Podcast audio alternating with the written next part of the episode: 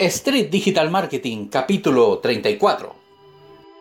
Bienvenidos a Street Digital Marketing, el podcast para personas que quieren emprender, pero que no tienen tiempo para hacerlo. Te ayudo con herramientas del marketing online, de productividad y sobre todo con la motivación necesaria para que alcances los objetivos que siempre has soñado.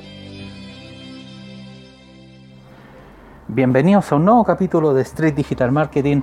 Aquí me encuentro una semana más para que hablemos de todo esto que nos afecta a los emprendedores, ayudando sobre todo a quienes no tienen tiempo, para los que se les hace complicado este día a día en el sentido de encontrar muy pocas opciones de diferenciarse con la competencia, muchas veces una lucha desleal, muchas veces una lucha donde es complicado destacar, pero para eso estoy acá, para eso está Fausto aquí, que espero que participe hoy y bueno, hoy va a ser a lo mejor un programa un poquito más corto. Hemos tenido algunos problemas de, salud por ahí, pero nada que ver con coronavirus. El coronavirus no entra a esta casa. Es más, estamos confinados, como les dije, hace más de tres semanas. Cosas que son totalmente recuperables son las que eh, han existido por esta casa. Pero bueno, aquí estamos con toda la fuerza junto a Fausto, que seguramente ahora se va a molestar porque Ustedes saben que odia la manguera y ahí está, ahí está. Si Fausto odia la manguera. Bueno, ¿qué es lo que les voy a hablar hoy día? Hoy día que la cesantía, hoy día que esos fantasmas de, de que no pueda brillar ante los demás.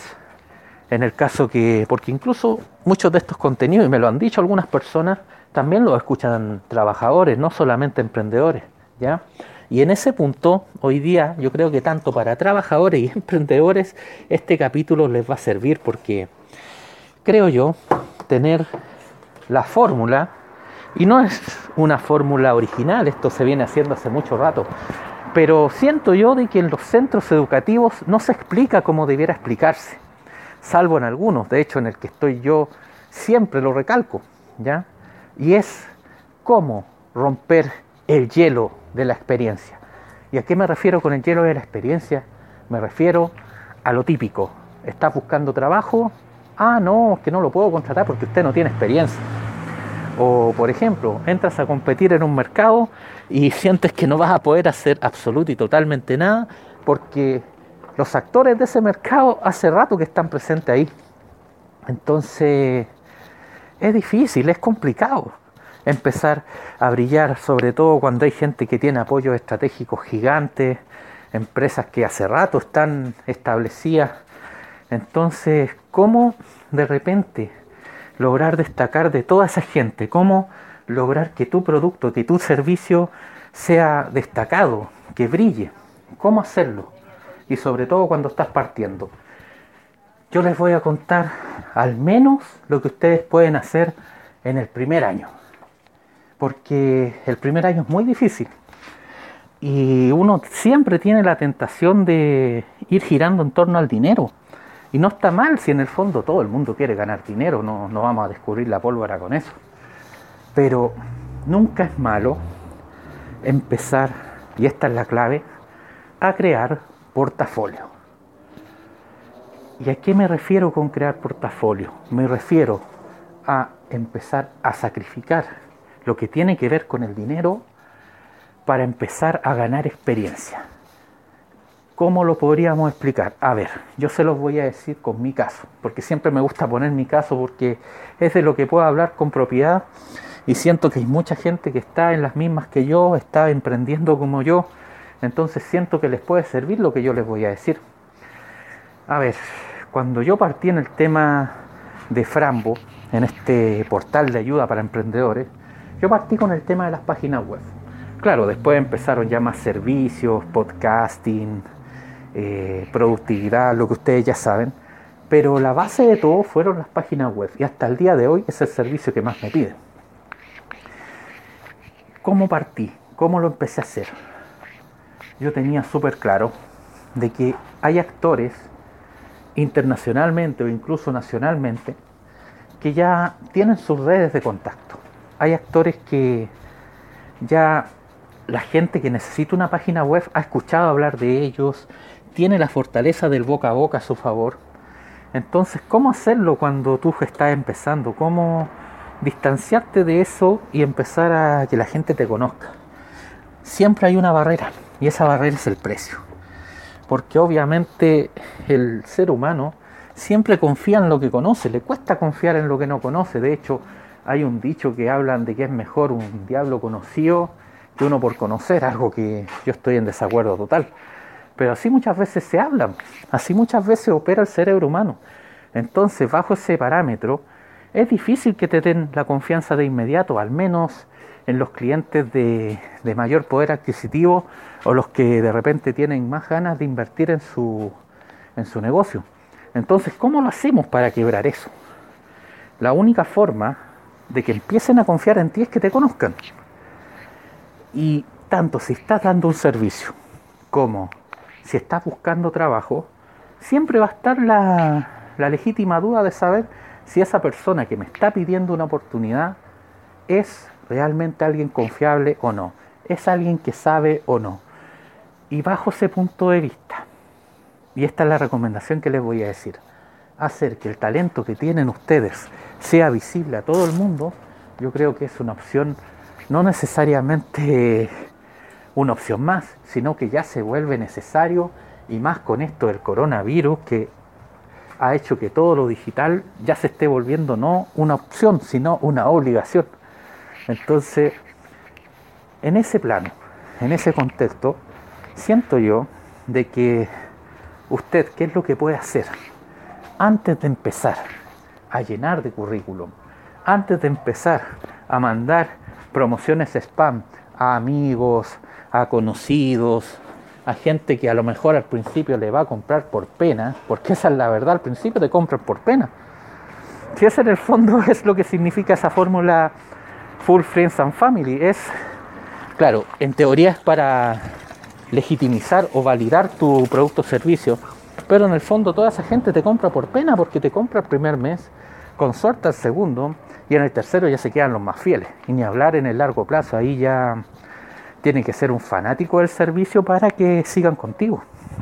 Entonces, aquí, en ese aspecto, tú tienes que sacrificar de repente las ganas de querer ganar dinero inicialmente para empezar a hacerte un nombre, para que la gente conozca lo que haces, para que la gente conozca tu servicio y con eso va a ser mucho, pero mucho más fácil de que confíen en ti. Yo les voy a contar algunos ejemplos.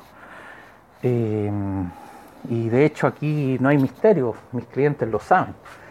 Muchos de los, muchos de los sitios web que hice en un primer momento en Frambo, los hice bajo el precio de mercado. ¿Y a qué me quiero referir con bajo el precio de mercado? Porque, a ver, no voy a hablar con números exactos porque creo que no, no corresponde. Pero, por ejemplo, si el sitio costaba 4, yo lo cobraba en 2 incluso para gente más cercana ni siquiera les cobre. Pero ¿cuál era el objetivo? El objetivo no era tener una competencia desleal. No, para nada. No, todo lo contrario. El objetivo era que me conocieran, ¿ya? El objetivo era eh, brindar algo de valor, cosa que después la misma gente empezara a confiar en uno. De hecho, hay un cliente que incluso una vez me dijo, usted está cobrando muy barato. Y ahí cuando te empiezan a decir esas cosas es porque tú ya sientes que puedes empezar a dar el brinco y son personas que te van a empezar a recomendar con los demás. Entonces, eh, aquí no hay misterio. Es más, si no te conocen, si no hay una ventana que tú proporciones para que sepan lo que haces, es complicado. De hecho, yo les voy a colocar un ejemplo. Las personas que viven en Chile lo van a entender, pero perfectamente. Yo les podría preguntar, ¿quién es el mejor astrónomo de Chile? Y yo estoy seguro que la gran mayoría me va a decir José Massa. Pero después yo puedo contrapreguntar y decir, a ver, aparte de José Massa, ¿conoce usted más astrónomos? Lo más probable es que me digan que no. ¿Qué significa eso? De que José Massa no necesariamente es el mejor, sino que es el más conocido. Ojo, también puede que sea el mejor. No lo estoy discutiendo ni poniendo en duda pero obviamente ante la opinión de la gente influye que sea más conocido. Lo mismo pasa con Marcelo Lago, uno puede preguntar quién es el mejor sismólogo de Chile. Y mucha gente te va a decir Marcelo Lagos, ¿por qué? Porque lo conoce, porque lo ha visto en la televisión, porque ha visto sus comentarios en la prensa. Entonces, ¿cuál es la idea que da? ¿Cuál es la, cuál es la máxima que a uno se le ocurre? Claro, confían en él porque el tipo sabe. Y como sabe, lo invitan a que dé sus opiniones, lo invitan a que dé su punto de vista y por eso de que el tipo se ha hecho un nombre. Y hasta cierto punto es verdad, o sea, yo dudo que lo hayan invitado la primera vez sin que supiera nada. Yo creo que tiene talento. Y de hecho yo creo que muchas de estas personas que se han hecho conocidas en el mundo de la televisión, de, de los medios, es porque tienen talento también. Pero lo que yo quiero decir que es muy probable que existan varios que también tienen talento y que no son conocidos porque no se atreven a dar el paso para que los conozcan. Por eso es tan importante, y aquí hago un mea culpa porque reconozco que no lo he hecho como debiera, es tan importante posicionarse en las redes sociales, posicionarse en los medios tradicionales. Es importante que ustedes lo conozcan. De lo contrario, es difícil que, alguien confíe para contratarlo. Así de que mm, eso es lo que yo quiero decirles. Siento yo de que la única forma de romper ese hielo, de romper el que te digan, no, es que no te voy a comprar porque no sé lo que tú haces, o no sé si tú eres bueno haciendo páginas web, o no sé si tú eres bueno como abogado, o no sé cómo eres como dentista porque no tengo idea cómo, cómo tú me puedes dejar una endodoncia. Pero si tú, por ejemplo, tienes un canal de YouTube, donde hablas lo que es una endodoncia. Si tú, por ejemplo, tienes una página web donde hablas de las mejores formas de ganar un juicio laboral, si tú, por ejemplo, tienes una plataforma donde des a conocer lo que tú sabes, es mucho más probable y más lógico que alguien contrate tus servicios. ¿Ya? Así de que en ese aspecto deben tener, pero total y absoluta claridad de que, a ver, Aquí de hecho también no hay que ser eh, extremista, o sea, yo sé que a muchos les gusta el perfil bajo, yo muchas veces he hablado de ello. Y ante ello quiero referirme, quiero explicar algo. A ver, tener presencia en las redes sociales no significa andar subiendo lo que uno come en una historia de Instagram. No, esa no es la idea. Tampoco significa que usted va a ponerse a poco menos que hacer spam y a obligar a la gente a que lea las cosas que usted hace. Tampoco es eso. Tener presencia en redes sociales es ocupar su fanpage, es ocupar su perfil de Twitter, es ocupar, ojo, que es súper importante para los que están buscando trabajo, su perfil de LinkedIn. ¿Para qué? Para que los conozcan. Y ahí no hable de lo bonito que está el día, de que está triste, no, hable de lo que sabe. Si usted no quiere exponer su vida, no lo haga, si no es necesario. Pero sí es bueno que sepan de que usted, por ejemplo, en mi caso, que sé hacer sitio web, que sé hacer eh, e-commerce, que sé hacer páginas web de reserva y todo eso. Y yo lo voy a empezar a hacer porque es necesario. Yo siento a veces que la gente no me conoce en su totalidad. O sea, claro, yo tengo sitios web que le he hecho a clientes, pero yo puedo hacer muchas cosas más. Yo puedo hacer sitios web de reserva pero ¿por qué la gente no lo sabe ni lo sospecha? Porque no he hablado de ello. O sea, y en esto que les quede claro, antes de retirarme, porque como les dije, estamos con algunas contingencias, pero yo no quería dejarlos a ustedes sin Street Digital Marketing por esta semana, aquí.